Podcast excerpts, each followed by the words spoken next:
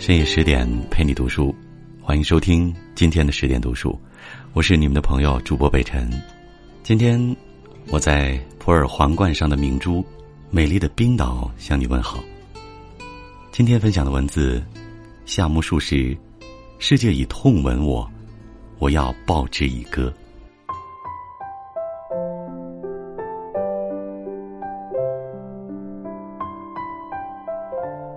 文坛巨人夏目漱石苦闷了一辈子，最幸运的是，便是早早的找到了人生意义，并且用尽了余生努力让它实现。但行好事，莫问前程，人生如此，夫复何求？一八六七年二月九号晚，江户的没落贵族夏目家族增加了一口男丁。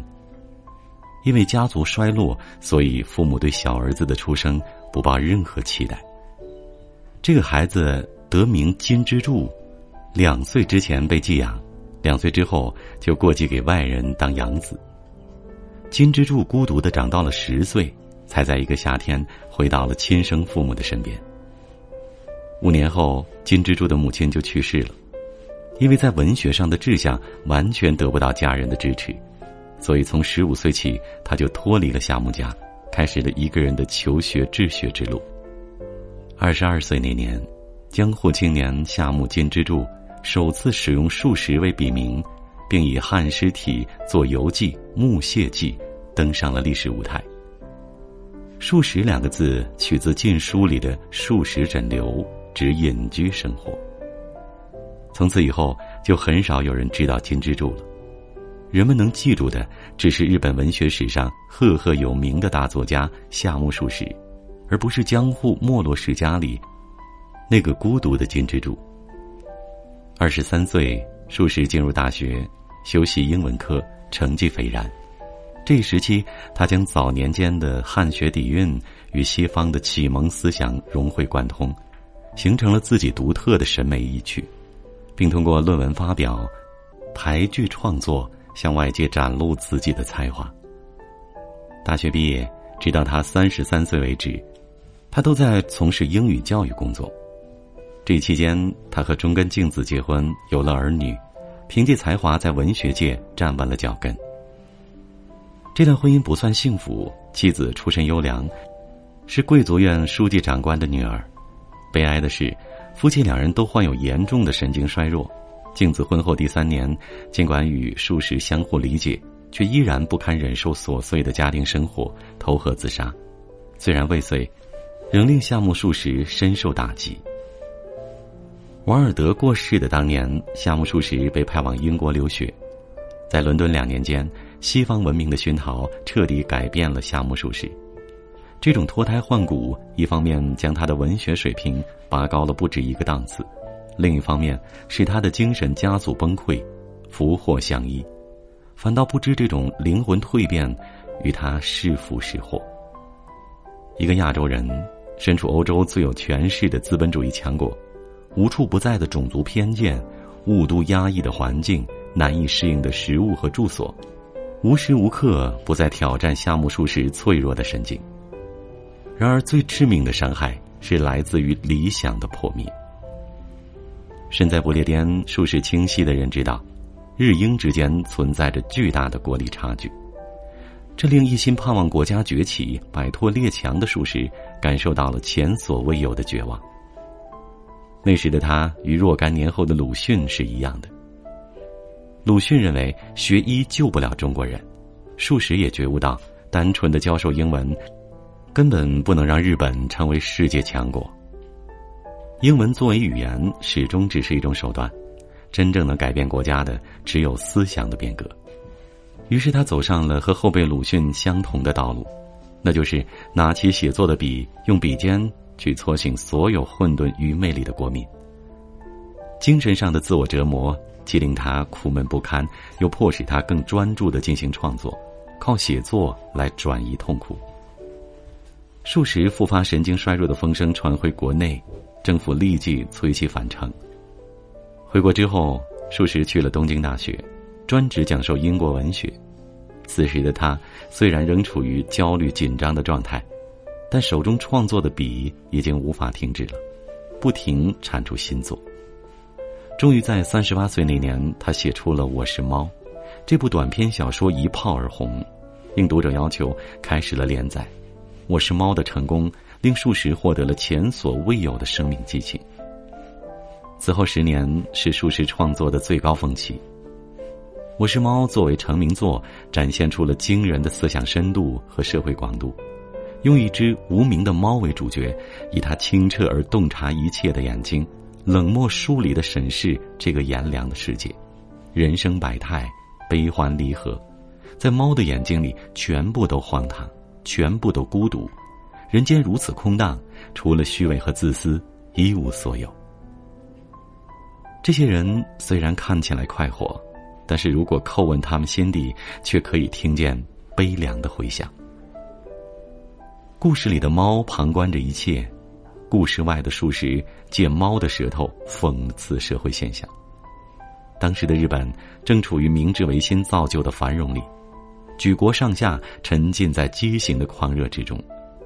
日本社会整体的思潮是狂妄自大、不知进退的，统治者一厢情愿的觉得，只要加强西化、抛弃传统，资本主义制度终会使日本称霸世界。夏目漱石看在眼里，记在心里。他留英两年，对西方文明的利与弊都有着清醒的认识。霸权终会被新的霸权取代，以牺牲环境和公平换来的财富，只会让多数人苦不堪言。夏目漱石深爱自己的国家，却无力阻止日本的沉沦。他知识分子的良知绝不允许他保持缄默，所以才有了“我是猫”中，只要给钱。资本家什么事儿都干得出，这样的鞭挞，才有了三四郎中日本必将亡国的警示。他知道要借文学针砭时弊、讽刺时局，就必须要有一个文学性的载体，单纯的说教不会在社会激起一点水花。所以，我是猫被处理的幽默诙谐，文鸟描写的唯美而治愈，但两者的内涵又极深。保有阅读快感的同时，又能引发思考。他著名的三部曲，则是借助喜闻乐见的三角恋与伦理纠葛，吸引了读者的眼球。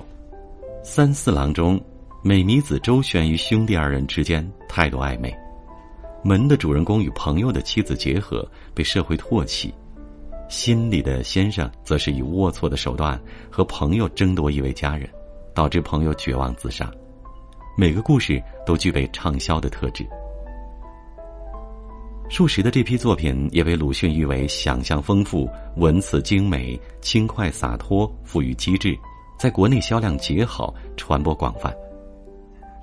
虽然他的作品受到欢迎，颇有影响，但日本却在军国主义的道路上越走越远，越走越黑。一个清醒的夏目漱石，在狂热的社会中显得格格不入。他坚持的真理，在称霸世界的宏图伟业之前，显得天真而迂腐。夏目漱石用文学校正社会的理想，到底还是在野心下破灭了。后来的漱石作品逐渐转向开解大众的方向，提出非人情、余欲论和低回趣味，强调以美为生命，主张从容不迫的心态。所谓品茶浇花、听戏唱曲。温泉疗养都是愉悦，希望让读者在文学中得到精神的休憩享受，短暂的摆脱世俗之苦，获得抚平焦躁的清凉。换言之，夏目漱石不再试图干预社会，转而努力影响人心。这一时期，他的创作情调也由低吟浅唱、哀婉柔情蜕变为深沉老练、厚重内敛。举例如《十夜梦》，这本随笔平静地陈述了十个与梦有关的故事，多数涉及生死，节奏舒缓，含蓄细腻。全书铺陈着繁复的细节描写，每隔一节就会针对某个严肃问题加以探讨，不知是在和读者对话，还是在与敏感的内心求和，亦或只是悲观的喃喃自语。可见，夏目漱石不仅是观察者。叙述者更是批判者、反思者，他拷问人生，更拷问自己的灵魂。数十的人生里，全情投入文学创作的时间总共不过十一年，终其一生写完了十五部小说、两本文学理论及大量随笔、俳句，以及二百零七首汉诗，还有一本未完成的遗作《明暗》。之所以有如此多的汉诗，是因为数十自幼就钟爱汉学。一八八一年四月，十五岁的夏目漱石进入汉学塾研习中国古典文学。阅读了《史记》以及唐诗、宋词等重要作品，他说过：“于儿时诵唐宋数千言，系作为文章。”正是因为浸润汉文化中的儒家气质，才使得数十以天下为己任的士大夫习气格外浓重。英国留学的经验又启发了他思考何为文学与文学何异，东西思想碰撞。促使数十写出了对日本文学史、日本文论都非常重要的文学论。一九一四年，在我的个人主义中，夏目漱石提出了向别人要求多大自由，就应该给别人多大自由的平等观，批评了那种只要求别人彻底尊重自己的自我，而丝毫不尊重他人的观念。而他小说中的人物，比如三四郎，也都面临着巨大的生存压力。似乎总是在低头赶路，挣扎着寻找立足之地。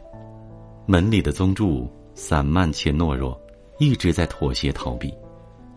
后来的事则揭露了一种无意识的伪善者，这种人往往对别人造成伤害而不自知，保持着虚伪的道德，令人无从恨起，却又深恶痛绝。或许是因为在青少年时期太过孤寂，所以数十才会如此向往人性中的温暖。渴求到近乎苛求，数十对人性的独到见解和文学智慧，不仅启蒙了日本青年，更辐射到整个亚洲，包括中国。因为鲁迅的译介，夏目漱石其实是中国人最早接触到的日本近代作家之一。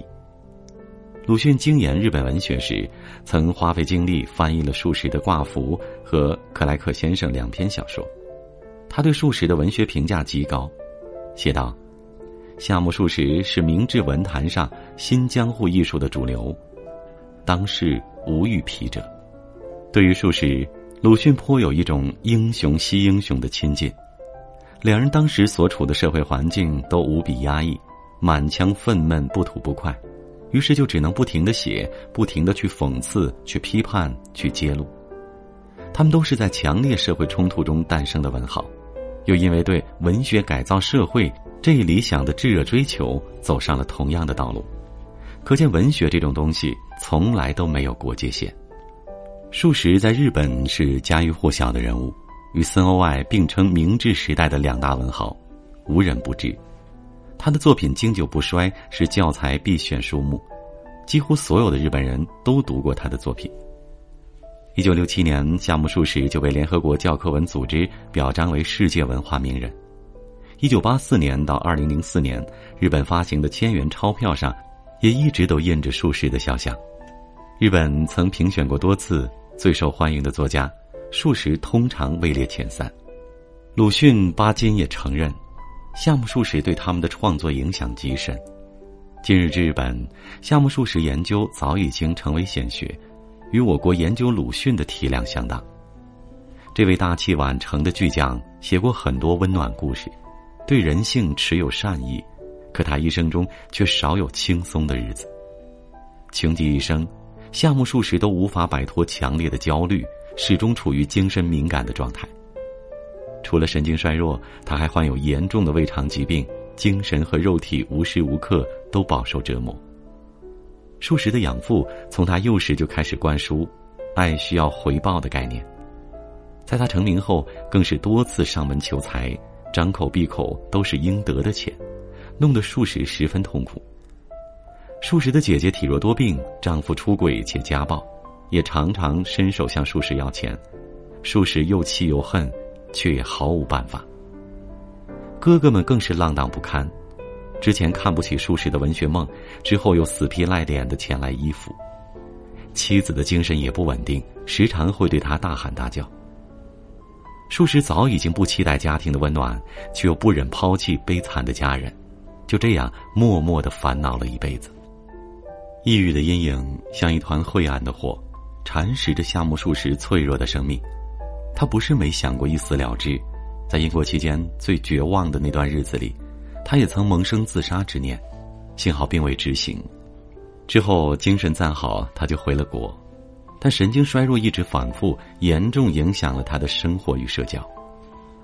回国后的漱石，眼见着鼓吹脱亚入欧的明治日本，满心惆怅又无可奈何。明知道全盘西化会使国家的文化断绝，日本从内到外都将丧失独立个性，但又能怎样呢？金钱和权力都已经对资本红利上了瘾，一个可怜的作家挡不住整个疯狂的社会。一九一零年五月，日本政府处决幸德秋水等十二名进步人士，同年夏目漱石因胃溃疡住院，病情恶化，险些丧命。一九一一年，夏目漱石的第五个女儿在吃饭时突然死去。几个月后，他婉拒了文部省赏赐的文学博士学位。精神上的痛苦如数映射在了肉体，敏感的作家再次变得悲观厌世，反映到文学创作上，就产生了那本著名的《心》。这本书写于夏目漱石四十七岁，他当时久病缠身，生活郁闷，对人间已无眷恋。两年后，夏目漱石辞世，死因是胃出血，享年四十九岁，结束了以文立身、文艺载道的辉煌人生。按照遗愿，他的身体被捐出，用于医学研究。夏目漱石的大脑至今仍保存在东京大学。曾听闻，一个人在乎的人越多，他就越脆弱。从这个意义上看，夏目漱石致命的脆弱就有了悲悯的来源。因为在这个男人心里，除了麻烦的家人，还安放着他母国所有的人民。对于夏目漱石这种内敛而敏感、抑郁质的作家来说，一旦拥有了对国家人民的责任感，就注定会陷入万劫不复。强烈的使命感会榨取他们的生命，会使他们早早逝去。在日本尤其如此，如川端康成般自杀的作家比比皆是。想来，日本民众对夏目漱石念念不忘，大概与我们怀念鲁迅是同一个道理吧。人类社会总是缺少那些敢于发声、敢于站在风口浪尖、能无所畏惧揭露痛处、揭开伤疤的人。我们总习惯于附和，享受合群的安乐，却渐渐的失去自我。但那样的人总是要有的，任何时候都要有，而我们会敬佩他们的勇敢。夏目漱石一生都在坚持对明治社会的批判，从官僚商贾的醉生梦死，到贩夫走卒的市侩愚蠢。鲁迅也一样，大半辈子都在拆旧中国的城墙，铲除中国人脑子里顽固的封建愚昧。也只有这样的作家，才能够真正长久的被推崇、被纪念，永远不会被人忘记，因为他们的理想是崇高的，作品是伟大的。而他们的思想将一直在整个民族的共同记忆里熠熠生辉，永垂不朽。我是猫的最后，那只猫溺水而死，就像数十溺死在了现实。猫临终时说：“我死了，只有死去才能获得这样的太平，不死就不能获得太平的。”对夏目漱石来说亦是如此吧。漱石人生的大梦。在一九一六年结束了，虽不知所起，却美得不可思议。今晚的月色真美啊，不是吗？